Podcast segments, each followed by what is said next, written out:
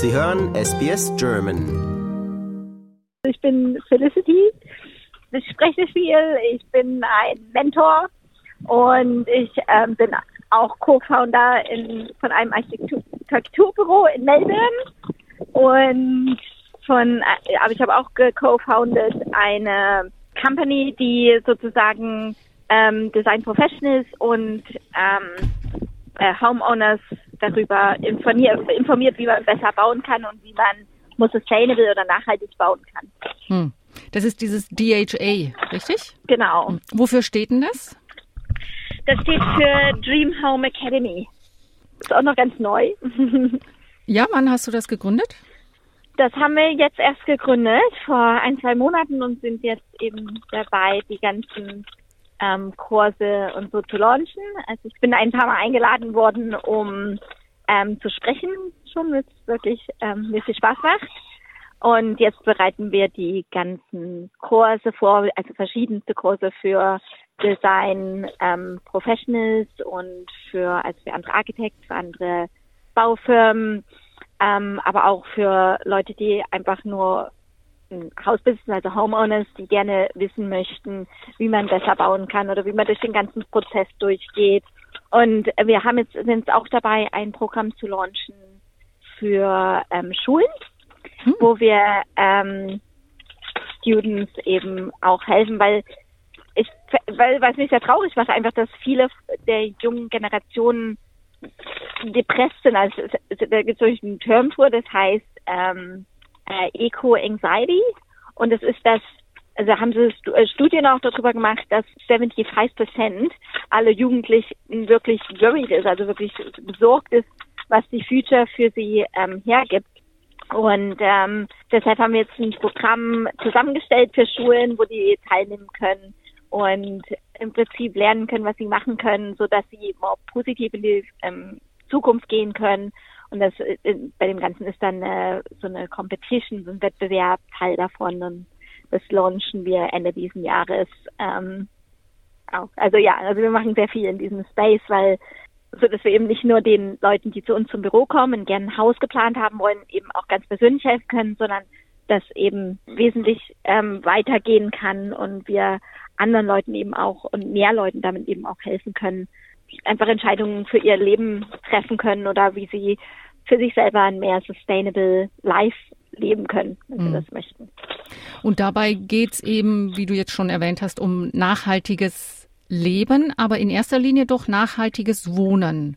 Der genau, das ist natürlich mein, da wo wir herkommen oder da wo ich herkomme, dadurch, dass ich in der Architektur, in der Innenarchitektur arbeite, ist das natürlich so mein Fachgebiet und das betrifft ja auch letztendlich jeden, weil wir alle verbringen mindestens so viel Zeit zu Hause, wie wir woanders verbringen. Das ist eigentlich so das Sanctuary, so wo man nach Hause kommen sollte und sich ausruhen. Und wo wir aber auch wahnsinnig viel Geld reinstecken. Das ist ja meist das größte Investment, was man so als Person oder als Familie macht. Und darum ist es, finde ich, auch so wichtig, dass man informiert ist über diese ganzen Choices oder diese Möglichkeiten, diese Entscheidungen, die man bei jedem Material ja auch hat und wo man mit jedem Material eine Difference, also einen Unterschied machen kann für die Welt, aber auch für sich selber. Und ähm, ja, eine Passion einfach von mir. Mhm. Und was bringt ihr da den Schülern oder sind Schüler oder Studenten? Die da es gibt verschiedene Programme. Also wir bringen auch eins raus für Studenten, ähm, für Studenten von Architektur, Innenarchitektur und ähm, äh, Fashion Design. Und das andere sind Schulstudents. Das sind im Moment ähm, Secondary School Students ist, was wir zuerst launchen, also siebte bis zwölfte Klasse.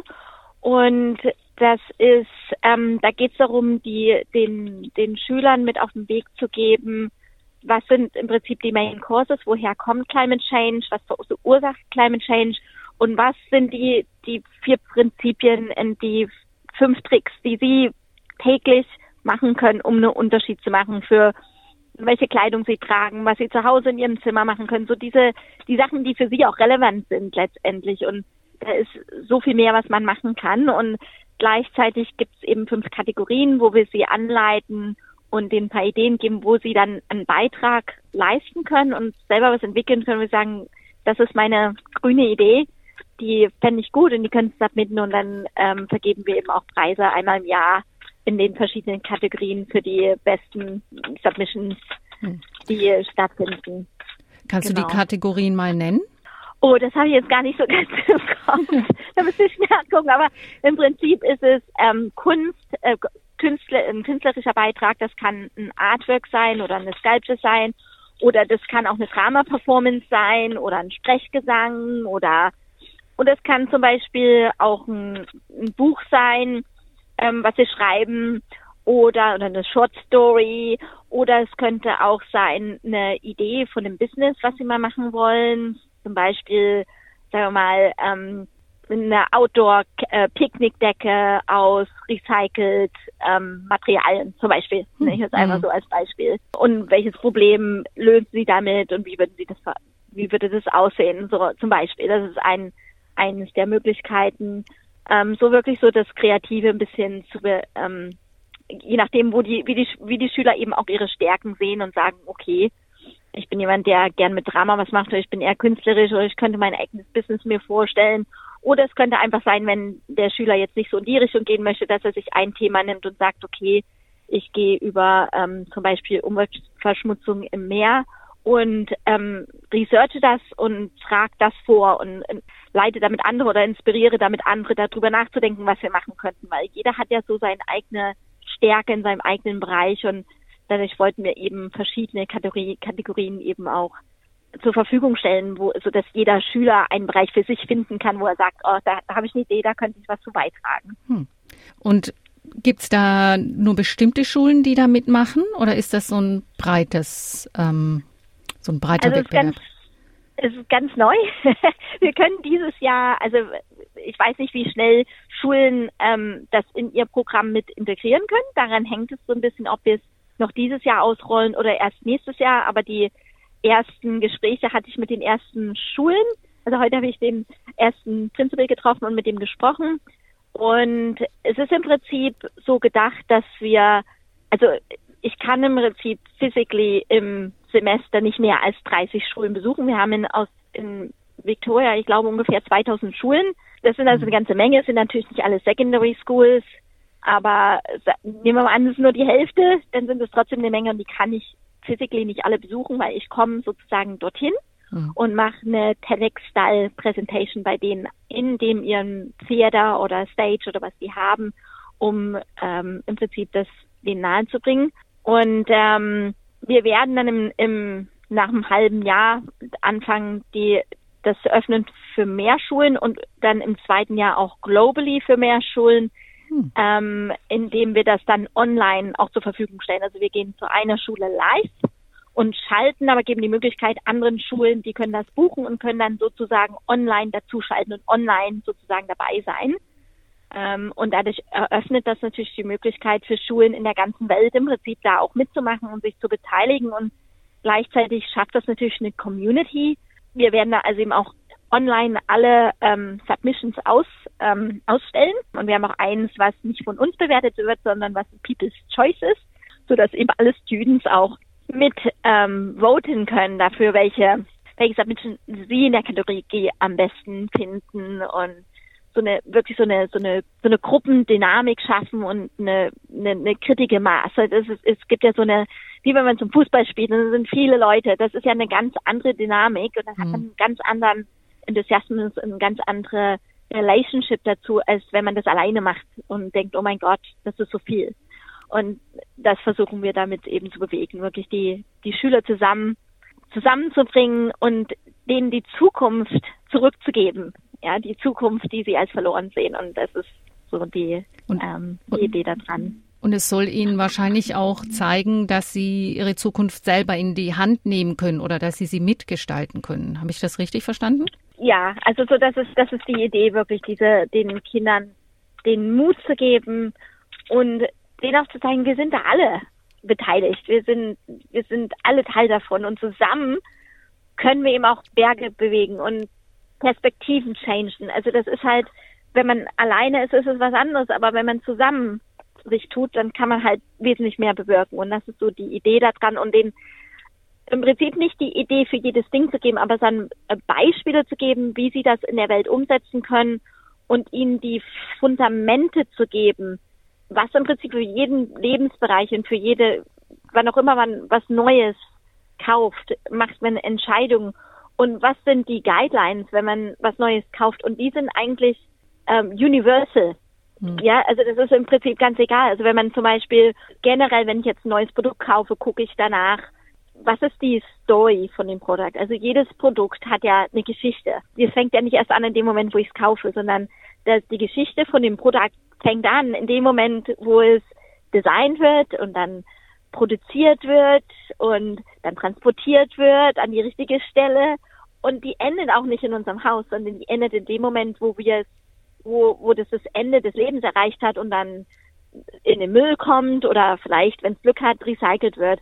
Das ist eigentlich wichtig zu verstehen. Was ist wirklich die Story und wo, worauf können wir achten oder wie, wie ist es einfacher, Produkte zu wählen, wo wir wissen, dass sie eine gute Story haben, wo die Geschichte positiv ist und wenn die Geschichte positiv ist, dann haben wir einen positiven Impact an der Welt.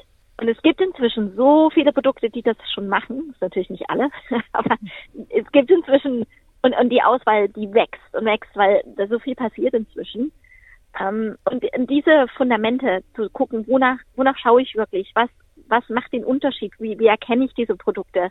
Das ist im Prinzip die Fundamente, die wir denen mit auf den Weg geben. Und das, das gilt für alles, ob man ein neues Auto kauft, ob man ein Haus baut, ob man ein neues Kleidungsstück kauft, ob man in Urlaub geht, ist eigentlich völlig egal, in welchen Bereich des Lebens man das bezieht. Das, das gilt einfach überall. Hm. Ja. Haben deine Kinder das schon verinnerlicht? Zum Stück weit, würde ich sagen. Hm. Ähm, ist natürlich immer, was die Eltern sagen, ist natürlich immer so ein bisschen boring. Ja. ist ja klar. Aber so zum Stück weit würde ich schon sagen, dass das bei unseren Kindern ja schon irgendwo mit ankommt und auch dadurch dass wir unsere Entscheidung entsprechend machen oder wenn wir was Neues kaufen, auch mit unseren Kindern drüber sprechen, warum wir Entscheidungen entsprechend ähm, fällen. Also wenn ich jetzt sehe, wenn sie selber was sich entscheiden für, dann sieht man schon, dass er doch ein Stück abfärbt. Ja, und dann fühlt man sich natürlich auch gut als Eltern. genau. Wir genau. telefonieren jetzt eigentlich, weil am Wochenende Open House Melbourne ist.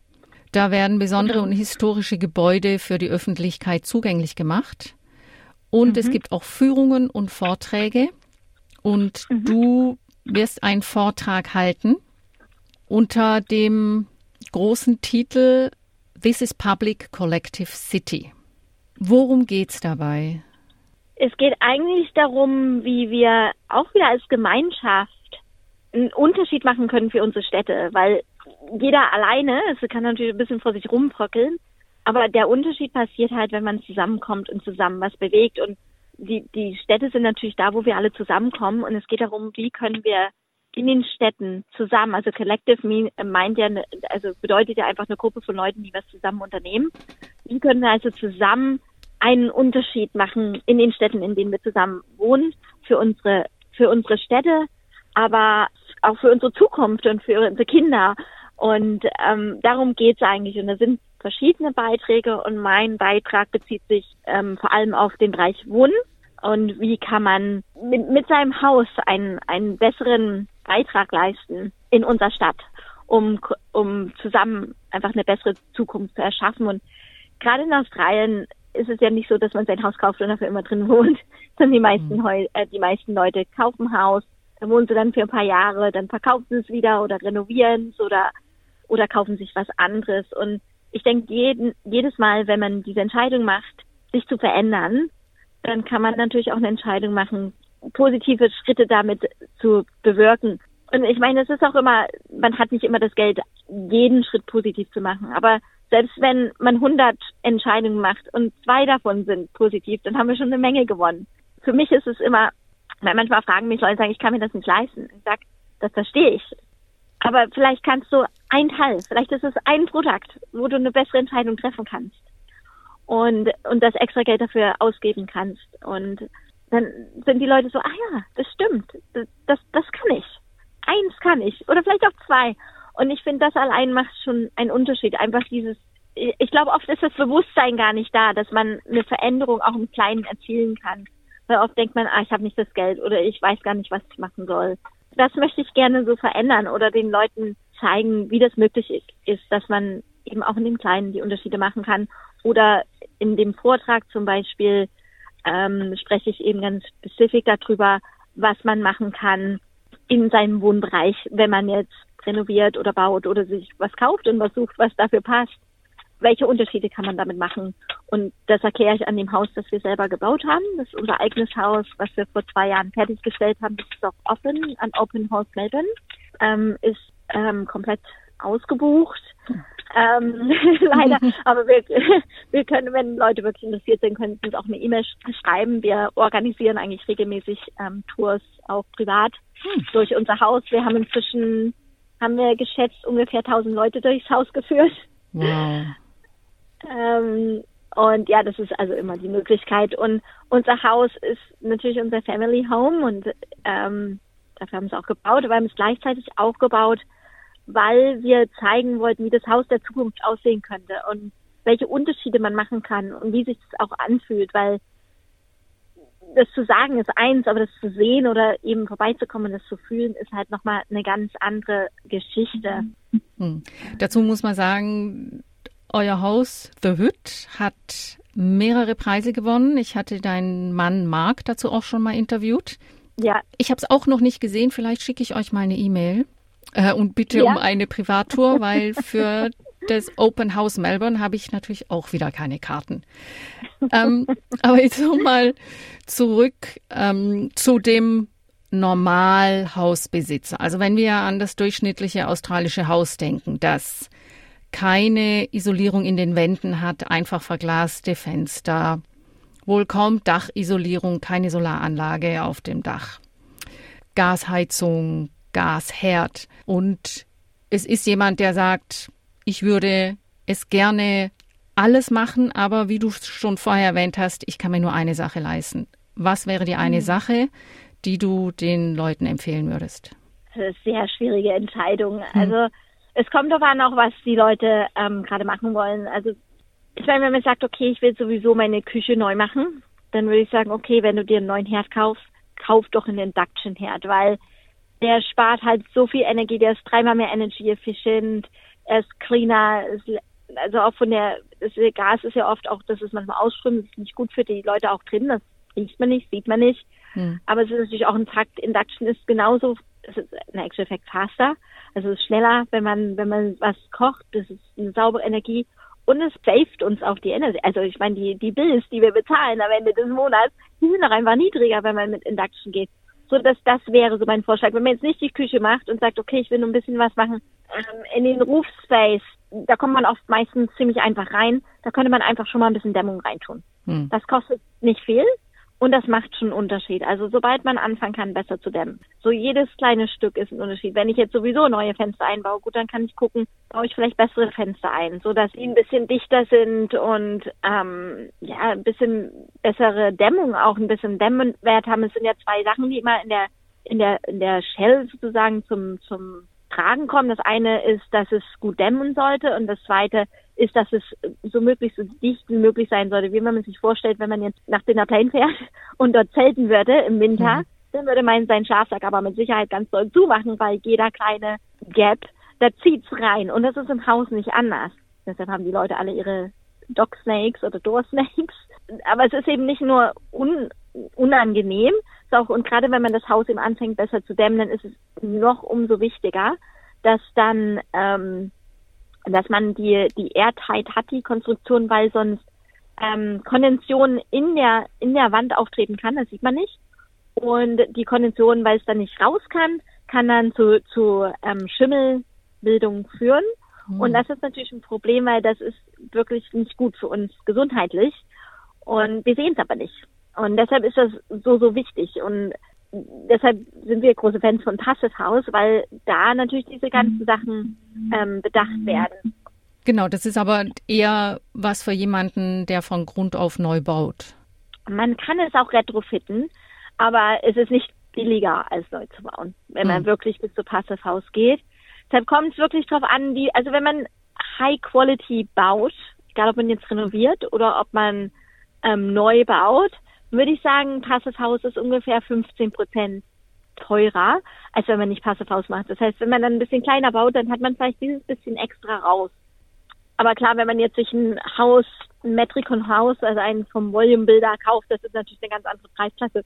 Und da bräuchte man wesentlich mehr, um auf den Passivhausstandard zu kommen. Aber man kann natürlich trotzdem auch schon gucken, okay, ich nehme vielleicht Heat Pump, ähm, Hot Water Heating, ich nehme vielleicht Induction, ich versuche All Electric zu machen, mache ein bisschen Solar aufs Dach und frage einfach nach ein bisschen mehr Dämmung. Und das alleine macht schon einen Unterschied. Das mhm. ist so diese, also jede, jedes kleine Stück, das sind, das sind bestimmt 100 Sachen, die man machen kann im Haus. Mhm. Und jedes Stück macht einen Unterschied. Felicity Bernstein, vielen Dank für das Gespräch. Kein Problem, jederzeit. Ja. Liken, teilen und kommentieren Sie unsere Inhalte bei facebook.com slash sbsgerman.